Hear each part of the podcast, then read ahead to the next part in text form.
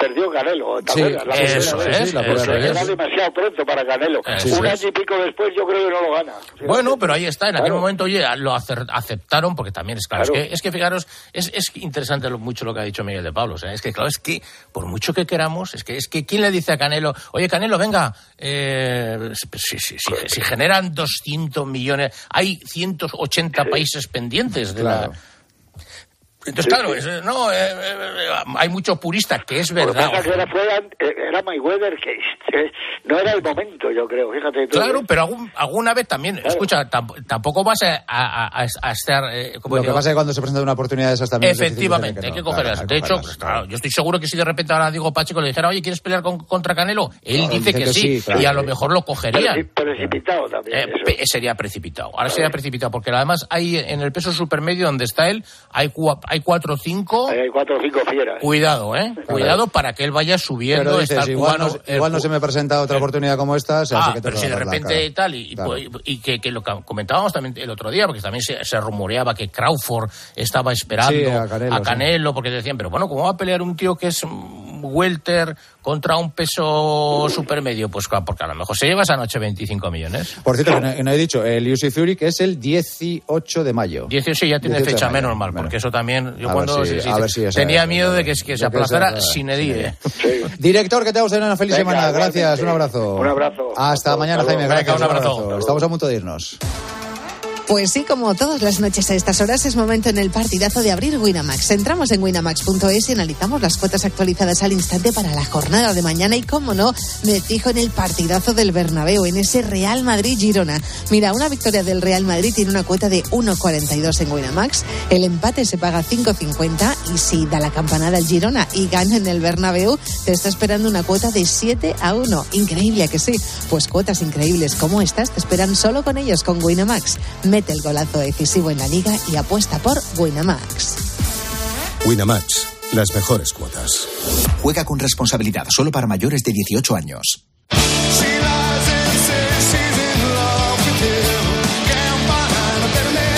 Lo dejamos aquí, lo dejamos por unas horas. ¿eh? Ya saben que mañana, sábado, hoy sábado ya, empezamos a las 2 de la tarde y terminamos a la 1 de la madrugada. Así que vengan cuando quieran, que para eso están en su casa. Gracias por estar ahí un día más. Hasta mañana. Adiós.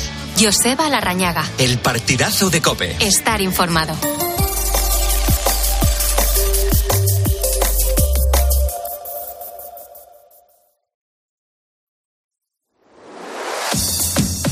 Carlos Moreno, El Pulpo. Poniendo las calles. Cope, estar informado. Vamos a ver, José, que se cuenta. José, ¿cómo estás? Muy buenos días. Buenos días, Pulpo. Soy Ramón, no José. Ah, hola, José. Ah, entonces, ¿no es José Ramón o Ramón? No, Ra- Ramón a seca. José se quedó con María. Vale, perfecto, muy bien. Pues nada, Manu, tú cuando eso me lo dices. Escúchame, Ramón, ahora mismo, ¿por dónde andas exactamente? Pues mira, ahora mismo estoy llegando a Alcalá, Guadaira. Vengo de Antequera, que voy a Ajá. descargar ahí a Salteras. Ah, Y de una vez ya descargado a Salteras, me voy al Mendralejo a cargar huevos para el Mercadona. Pues bueno, no sé si se puede decir. Para, el- ah, para el Mercadona, sí, sí, sí, se puede Para el decir. ¿no? Mercadona, claro que se puede, sí, sí. Oye, que tenía bien tu nombre, perdóname, Ramón, que, que me he equivocado yo. Escúchame, No y pasa claro, nada. ¿estos son rutas que te haces tú todos los días? ¿Siempre haces la misma ruta? Siempre hago, hoy hoy no, hoy varía, hoy voy por huevos, normalmente voy a Guareña, allí a Badajoz, a cargar detergente. Ah, Pero hoy hoy me la han cambiado, hoy ha sido un día especial, sí. porque se ve que hay una tractorada o no sé qué hay con los tractores y, y me han mandado un poquito más cerca. Ajá. O sea, tú eres de, de- de ese ejército de, de Acotral. No, no, no, no, no, yo mi empresa se llama, hacemos lo mismo, ¿vale? Hacemos Sí. una cosa parecida, Ajá. pero mi empresa se llama Efraín Bueno, Ajá, muy bien, muy bien. pero Escúchame. hacemos, hacemos exactamente lo mismo que ellos. Ah, muy bien. Ramón, ¿tú, tú te das cuenta de la responsabilidad que tienes eh, mm, mm, dando de abastecer a, o abasteciendo, mejor dicho, a los Mercadona? Eso, eh, eso es una responsabilidad increíble, ¿no? Bueno, yo llevo veintipico años en el transporte abasteciendo a Mercadona y a muchas cosas. O sea, sí, bueno.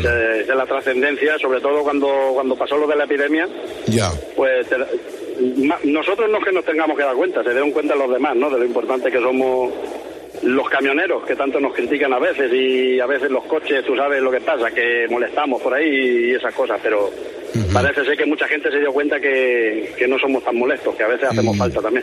Es verdad, desde luego que sí. Escúchame, ¿cómo, cómo te organizas? Porque una vez que cuando llegas ya con el producto, con, con la mercancía al supermercado, eh, ¿dónde acaba tu responsabilidad? No, mira, yo yo a, la- a las dos y media de la mañana cojo el camión que ya está cargado aquí en Antequera. Ya, ya me lo tienen cargado. Y llego aquí a Saltera, descargo, mm, cuando cargo en el otro lado, y yo lo dejo normalmente, lo dejo en la base, porque Sí. ya se me acaba el disco, porque yo hago la- las nueve horas de disco, se me cumplen. Ajá. Lo dejo en la base y ya otro compañero engancha con otro camión y, y lo descarga en Mercadona al día siguiente. Normalmente es para descargar al día siguiente. Hoy no, Ya. lo de hoy se descarga hoy. Ya, ya, ya. los huevos los tengo que descargar hoy. Pero nada, yo llego allí, aculo el camión y ellos me lo descargan. Y una vez descargado, pues lo típico, papelitos firmados y para casita. Claro. Escúchame, eh, Ramón, eh, eh, cuando conduces sabiendo que llevas tantos huevos detrás, mm, mm, ¿vas más tranquilito? Bueno, hay que echarle huevos. no, no pasa nada, no, no se mueve la mercancía. Va bastante bien paletizado y no, no, no suele haber problemas. Pero, pero sí que te, al conductor sí que le dicen, cuidado que vas con huevos esta vez, ¿o no? No, hombre, cada uno ya sabe más o menos, después de dos años de experiencia, sabe más o menos la mercancía cómo tiene que ir. Siempre te controlan, sobre todo, que vaya refrigerado, que va a unos 12 grados, y poquito más. El resto va bien paletizado y no. como otra cosa, como cuando cargas pimientos o como cuando cargo el detergente. Va bien paletizado y mientras que lo tengas bien puesto y bien, bien sujeto todo, no, no suele haber problema. Y hombre, una conducción tranquila también, sin hacer el cabra. No, no, Hay que está claro. también tranquilo. Está claro, Ramón. ¿Y te cruzas con muchos compañeros, muchos camiones eh, de- en- la ruta que has hecho hoy, por ejemplo? Sí, a estas horas con lo que te cruzas son camiones nada más, coches muy poquitos. A estas horas va muy tranquilo uno. Ya cuando empieza ya a las 7, las 8 de la mañana es cuando empieza un poquito ya a ponerse la carretera un poquito más complicada, pero hasta ahora se va muy tranquilo. Yo este horario a mí me gusta porque va muy tranquilito. Ya, y, pero claro, lo fundamental es que hayas descansado bien anteriormente, ¿no? Hombre, sí, por supuesto. Por la noche hay que dormir. Yo me acuesto sobre las 7 de la tarde. Yo no soy de dormir mucho. Ajá. Y a las, do- a las 2 me levanto. A las dos y media engancho el camión y, y hasta las 2 de la tarde suele ser más o menos. Qué campeón.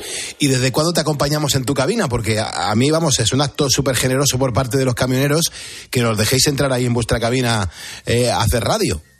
Pues mira, yo antes cuando hacía nacional e internacional, la verdad que como eran distintos horarios, depende de cuando cargabas, descargabas y los horarios que tenía, escuchaba poca radio, escuchaba, más bien me ponía música, pero llevo un añito, un añito, añito y medio más o menos en esta empresa, que ya no salgo fuera duermo en casa todos los días y desde entonces os escucho.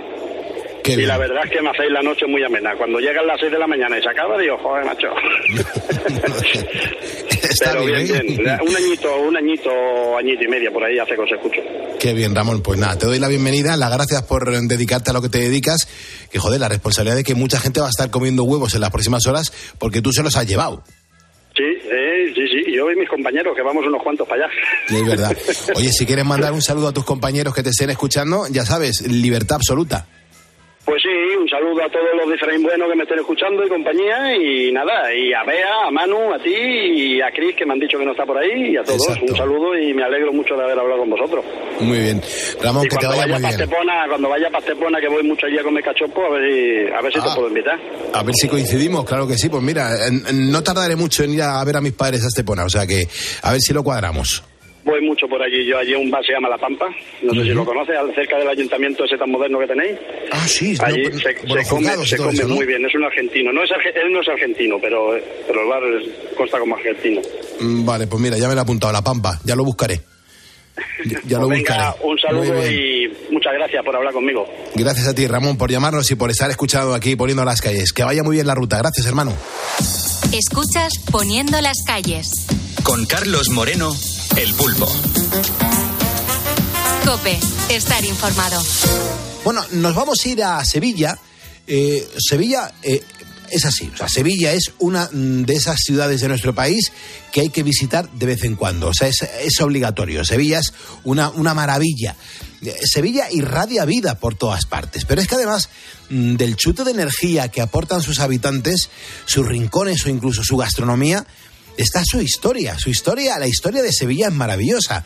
Bueno, pues hoy nuestro colaborador José Luis Corral, escritor y catedrático de historia medieval, nos va a llevar por un recorrido histórico y repleto de leyendas de esta preciosa ciudad sevillana, Sevilla. Buenos días, José Luis. Hola, muy buenas, ¿qué tal? Muy bien, con muchas ganas de conocer la historia y sobre todo dónde empieza la historia de Sevilla, José Luis. Bueno, Sevilla es una ciudad absolutamente extraordinaria por su patrimonio, por su historia y por muchas más cosas. Y la historia es antiquísima. Es una de las grandes ciudades de la península ibérica, de prácticamente toda la historia, y tiene una historia larguísima. Aunque en realidad los que le dan carta de naturaleza a este lugar son precisamente los romanos. Además, fue mucho antes del nacimiento de, Cristo cuando comenzó su andadura. Eh, calculo yo que unos 200 antes, más o menos, ¿no, José Luis? Bueno, en el área de lo que hoy es eh, Sevilla, que claro, es mucho más grande porque la ciudad ha crecido y se ha expandido, por supuesto, eh, durante bastantes kilómetros, a lo largo de bastantes kilómetros, había en esta área dos grandes ciudades romanas.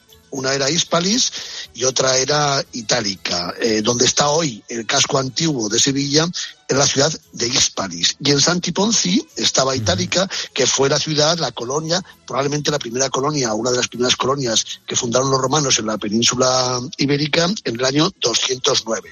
Es un lugar extraordinario y, por tanto, poblado desde hace más de 2.200 años. Por cierto, tanto en Hispalis como en, como Itálica había ciudades eh, de época ibérica, prerromanas anteriores. Porque claro, de esas dos eh, opciones que nos has contado aquí en Poniendo las Calles, José Luis, ¿dónde se instaló la actual Sevilla? ¿Dónde exactamente? La ciudad de Sevilla, la actual ciudad de Sevilla, ocupa el solar de la ciudad romana de Hispalis.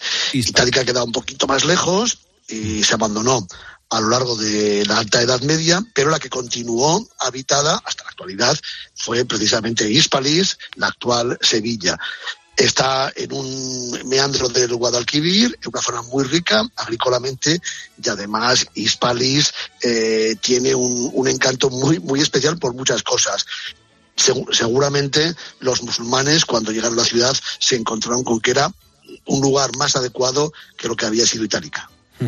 Hombre, yo no, sé si hay un, nombre propio que esté relacionado con su origen, desde luego, no tengo ni idea. No, no un nombre mm, concreto no, pero desde luego eh, sí que hay muchos nombres romanos que tienen una relación extraordinaria con Itálica o con la propia Hispalis, con las dos, ¿no? Hay dos emperadores eh, romanos, los dos primeros que no eran itálicos, que nacieron en Itálica que, nacieron en la ciudad itálica. Uno de ellos es Trajano, probablemente con permiso de Augusto, el emperador más poderoso del mundo romano, y otro era su sucesor e hijo adoptivo, Adriano. Incluso un tercero, Teodosio, que algunos dicen que nació en Itálica, aunque en realidad en el siglo IV nació en Cauca, en Coca, en la provincia actual de Segovia. Por tanto, Hispalis tiene, pues, Itálica las dos. Vamos a hacer las que es un dúo de ciudades, tienen una serie de nombres que que han dado de nombres importantísimos que le han dado mucho lustre y mucha importancia en la historia, claro. José Luis, ¿quién fue realmente Isidoro de Sevilla? Bueno, eh, Itálica entró en decadencia a finales del Imperio Romano. Hacia el siglo IV, así como Hispali se mantuvo, eh, Itálica entró en una lenta decadencia, aunque siguió habitada prácticamente hasta el siglo X, hasta la época islámica. Pero la que cogió fuerza, mucha más fuerza, fue Hispalis, ya Sevilla. Y Sevilla se convirtió en capital de un obispado en época visigoda. Cuando desapareció el mundo romano y la península ibérica fue ocupada por los visigodos, los visigodos establecieron eh, varios obispados, algunos de ellos ya venían de la tradición bajo imperial romana, y uno de los más importantes fue Sevilla. Bueno, pues Isidoro de Sevilla fue el obispo de esta ciudad, el intelectual más importante de la época visigoda, autor de las etimologías. Fíjate, Isidoro de Sevilla, que vive en el siglo VII, hacia el año 630, se da cuenta de que en esta época ya no hay posibilidad de crear cultura, por decirlo de una forma pues muy sencilla, ¿no? ¿Qué es lo que hace Isidoro de Sevilla? Pues recopila todo el saber antiguo, buena parte de transmisión de época romana, y lo sintetiza, lo resume en una especie de enciclopedia, a la cual llamará las etimologías, que es un libro más importante. Es un compendio de saber antiguo. Bueno, pues Isidoro era un obispo que se encargó de recuperar en Sevilla todo este legado de la cultura, de la tradición del mundo antiguo, pero también escribió historia, ¿eh? escribió una crónica muy importante para entender la época visigoda y la época tardorromana en la península ibérica. Uno de los grandes intelectuales de la historia de España. Además, lo, lo has mencionado, José Luis, eh, Sevilla mm, tuvo su época medieval, pero realmente ¿cuándo fue esa época? Bueno, sabemos por la documentación, por las crónicas de la época, que en el año 711, allá por el mes de julio, se libró esa batalla del río Guadalete, aunque en realidad no fue el Guadalete, es una mala lectura, ¿no? Fue en un, en un río que se llamaba el Guadilaca, y lo de Guadilaca se confundió por el Guadalete, seguramente muy cerca de la laguna del Salado, en el río Salado, que todavía existe en el sur de la provincia eh, de Cádiz y los musulmanes comenzaron la, el- la conquista de la península ibérica. Al año siguiente, en el año 712, sabemos que el conquistador del norte de África, el gobernador eh, musulmán que se llamaba Musa, Musa ibn Musair, está ya en Sevilla.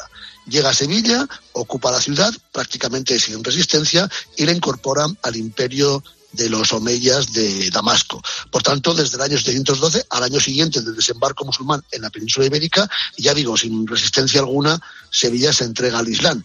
Y desde entonces hasta la conquista en 1248 por Alfonso X el Sabio, Sevilla será parte del Imperio Omeya, parte del Califato Omeya de Córdoba e incluso en el siglo XI constituirá un reino independiente, un reino de taifa independiente, musulmán, eh, que ocupaba prácticamente todo el Bajo Guadalquivir, que además tiene un rey eh, eh, al, eh, Al-Mutamiz, que es un poeta extraordinario, un tipo que escribió poemas, poesía, que nos dejó una serie de textos muy, muy brillantes. Bueno, mm, una ciudad esplendorosa, tanto en época romana, como ves también en época visigoda, una de las cuatro o cinco grandes ciudades visigodas de la península ibérica, y por supuesto en la época islámica. Claro, además una, una ciudad espléndida, esplendorosa, que también tuvo su gran mezquita, José Luis. Cuéntanos un poco cómo era, por favor, y sobre todo si queda algo de ella.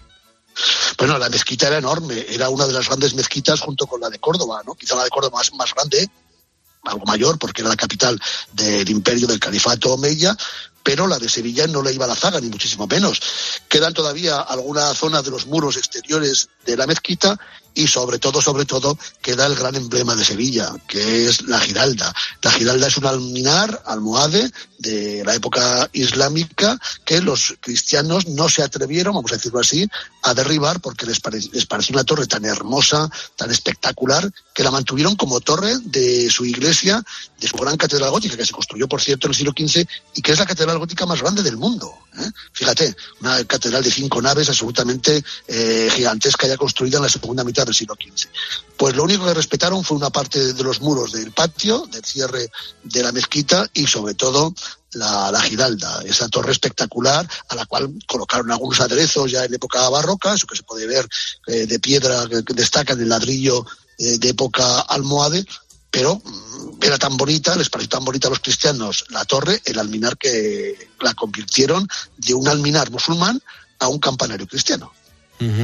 Luego, eh, bueno, la Giralda, que como, como emblema sevillano es maravilloso, pero también hay que contar y compartir a los ponedores, José Luis, que hay otro emblema muy curioso, que es el, el del Ayuntamiento de Sevilla, eh, el nodo, que llama muchísimo la atención, el nodo además con, una tip- tipografía maravillosa. Bueno, el, el- el nodo, bueno, es realmente eh, cuando, y yo estoy en Sevilla ¿eh? ahora, realmente cuando paseas por Sevilla y ves cualquier anuncio del ayuntamiento, hay Sí. algo que mucha gente pasa, o pasa desapercibido o no le da importancia, es la sílaba N-O, no, Después hay una madeja, una especie de, de hilo, de, Sí. como una, sí, una, una pequeña madejita, y luego la la sílaba sí. do, no do. Es una leyenda muy curiosa, bueno, no tan leyenda, ¿no? Fíjate, cuando Alfonso X el Sabio, su padre, al Fernando III el Santo, había conquistado Sevilla en 1248. Bueno, pues cuando se convierte en rey Alfonso X el Sabio, es un rey sabio, es un rey que pone en marcha una serie de proyectos culturales muy interesantes, de historia, etcétera, de leyes, de, de derecho, pero mm, como gobernante, sobre todo en sus últimos años, fue un desastre. Bueno, pues los nobles se levantaron contra él, contra él. Castilla y León entraron en crisis, hubo unas revueltas nobiliarias, incluso sus hijos pues eh, no veían a su padre con buenos ojos. De hecho, Sancho, Sancho, el futuro Sancho IV el Bravo, se enfrentó con su padre y prácticamente le arrebató el trono. Y todas las ciudades de la corona de Castilla, Sevilla era una de las ciudades de la corona de Castilla y León, fueron abandonando al rey. Y al final, ya viejo, seguía siendo el rey, pero viejo, agotado, desalentado, solo le quedó Sevilla. Se refugió en Sevilla, que fue la única ciudad de la corona que se mantuvo fiel a Alfonso X Sabio. Y no una madeja y un do significa es una abreviatura de no me ha dejado, fíjate, no me ha dejado, no, me ha dejado. Es decir, Sevilla fue la única ciudad que se mantuvo fiel al rey.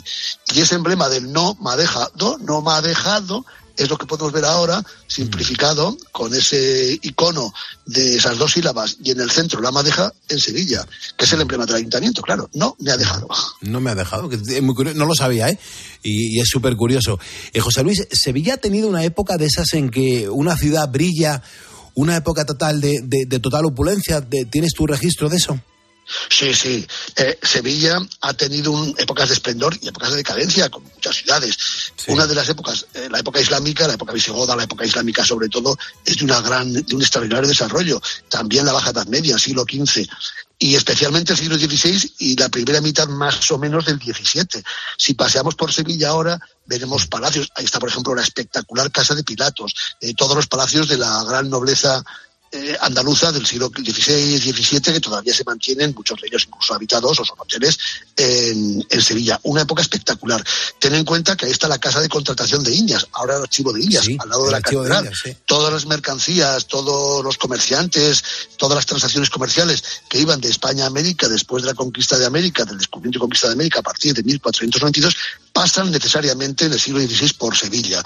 Está, como digo, la casa de contratación, los, grandes negocios, eh, el puerto de Sevilla, que es un puerto fluvial, pero que tiene navegación hasta el mar, todo pasa por ahí. Claro, eso supone una riqueza para la ciudad extraordinaria que permite, pues, desde construir, eh, rematar esa gran catedral gótica de fines del siglo XV y principios del siglo XVI a esos grandes palacios de estos comerciantes, de estos, de estos grandes burgueses, de esta nobleza terrateniente eh, andaluza pero como todas las ciudades, o como muchas ciudades, tuvo también una época tremenda de una crisis pavorosa. Claro. 4.42 de la madrugada, de la mañana ya aquí en Poniendo las Calles, ahora menos en las Islas Canarias. José Luis, lo, has mencionado eh, y me ha llamado muchísimo la atención y me ha gustado eh, escuchar el Archivo General de Indias, que yo creo que es mm, toda una referencia, incluso a nivel internacional. Pero José Luis, ¿qué, qué tesoros albergan ahí? ¿Qué tesoros hay ahí? ¿Qué se encuentra en ese archivo? El archivo de Indias es uno de esos cuatro grandes archivos eh, nacionales. Afortunadamente está digitalizado. Van muchos investigadores, cada vez menos porque ya, afortunadamente, no es necesario. Ya no hay que tocar los documentos que se estropean porque todos tenemos un poquito de grasa en los dedos y pasar los, eh, los legajos supone alterar, estropear poco a poco, desgastar los legajos. Ahora se puede consultar mediante la digitación del archivo, pero sigue siendo el archivo más importante para el estudio de las relaciones España-América durante toda la época moderna. genial. Y luego, por ejemplo, tenemos que saltar, José Luis, en el tiempo a una fecha que yo creo que es de, gran importancia.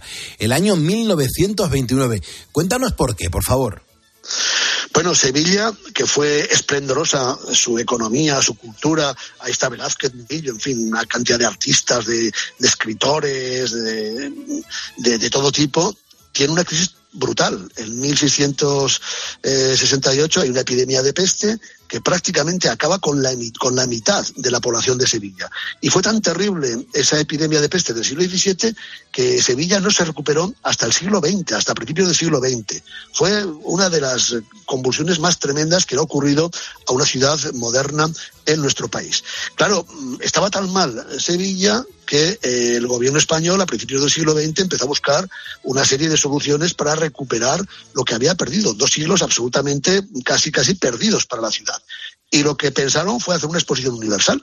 Bueno, esa exposición universal se inauguró en 1929, se construyó, se reformó buena parte de la ciudad y ahí está pues todo el parque de María Luisa, por ejemplo, con la espectacular Plaza de España, un lugar donde se ruedan películas y cualquiera que visite Sevilla, pues es de, de, un viaje, de una visita obligada y también pues todo lo que supuso la ampliación, la modernización de todo tipo de la ciudad, hoteles, edificios, bueno, fue realmente espectacular para Sevilla ese año 1929 esa exposición universal. Además, José Luis, eh, hombre, yo creo que cuando se preparan ese tipo de acontecimientos, como es una exposición universal, las infraestructuras de las ciudades mejoran y mucho, se adaptan también para recibir a mucha gente y atenderles adecuadamente. Y eso, por ejemplo, José Luis, pues ocurrió también en otra ocasión que seguro que le va a sonar a muchísimos ponedores. Me estoy refiriendo a la Expo de 1992. Sí, Sevilla comenzó el siglo, aunque fue 30 años más tarde, en el año 29, pero en fin, prácticamente los primeros, las primeras décadas del siglo XX están muy marcadas por esa exposición universal del año 29. Y por supuesto, la última década del siglo XX en Sevilla está marcada por la exposición universal de 1992, donde se celebraban muchas cosas. Ten en cuenta que 1492 es uno de los años más impactantes e importantes de la historia de España. Se expulsan los judíos, se conquista Granada y acaba el dominio musulmán en la península ibérica y se llega a América. Bueno, esos tres acontecimientos tan importantes de 1492 tuvieron su reflejo eh, 500 años después, en 1992, en la Exposición Universal de Sevilla. E igual que había ocurrido pues unos años antes, en 1929, se reformó buena parte de la ciudad, se amplió la ciudad, sobre todo la isla de la Cartuja, que ahora poco a poco pues ya está recogiendo fuerza aquellos pabellones, algunos se desaparecieron, otros se han recuperado, se han eh, rehecho para otras actividades y no deja de ser un impacto muy importante para Sevilla esta exposición universal que ha dejado una huella permanente, los puentes, las infraestructuras. Aún hay que mejorar mucho, ¿no? Aún hay que mejorar pues la S30 y otras circunvalaciones, pero bueno, fue un paso muy importante porque desde 1929 hasta 1992 parece mentira, pero la verdad es que no se había hecho demasiado en Sevilla. Claridad. Bueno, José Luis, no hay tiempo para más, pero te aseguro que nos ha quedado muy claro que Sevilla pues es una de las ciudades más importantes de nuestro país y que de vez en cuando pues conviene visitarla y recordar pues todas esas historias, esas cosas que nos acabas de contar aquí en, en el programa en directo. José Luis, muchísimas gracias. Bueno, un placer como siempre y hasta la semana que viene. Carlos Moreno, El Pulpo. Poniendo las calles. Cope, estar informado.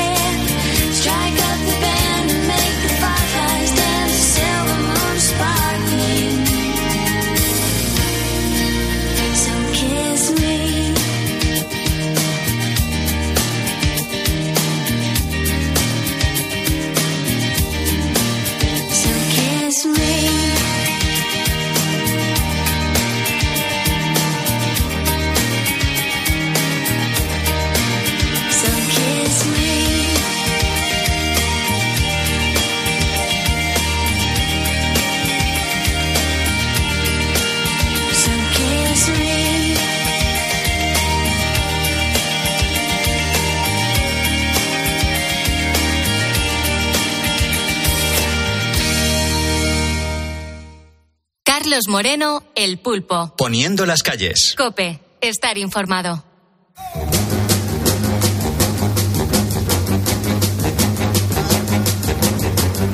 I dig rock and roll music, yeah. I can twine and jerk, yes I can. I wear strictly continental shoes, as you can see, and high collar shirts, yeah, yeah. My real is no secret, but for me it will never be told, no, no.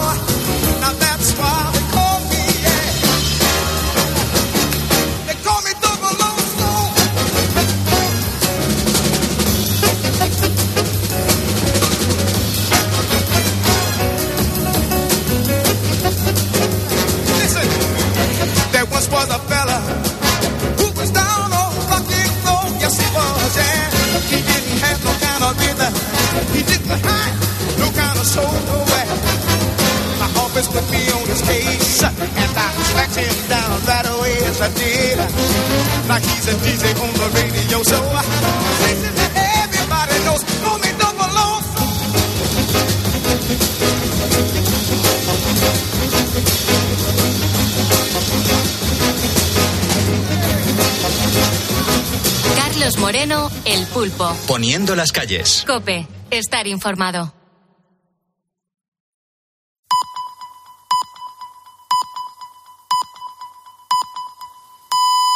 Las dos, la una en Canarias.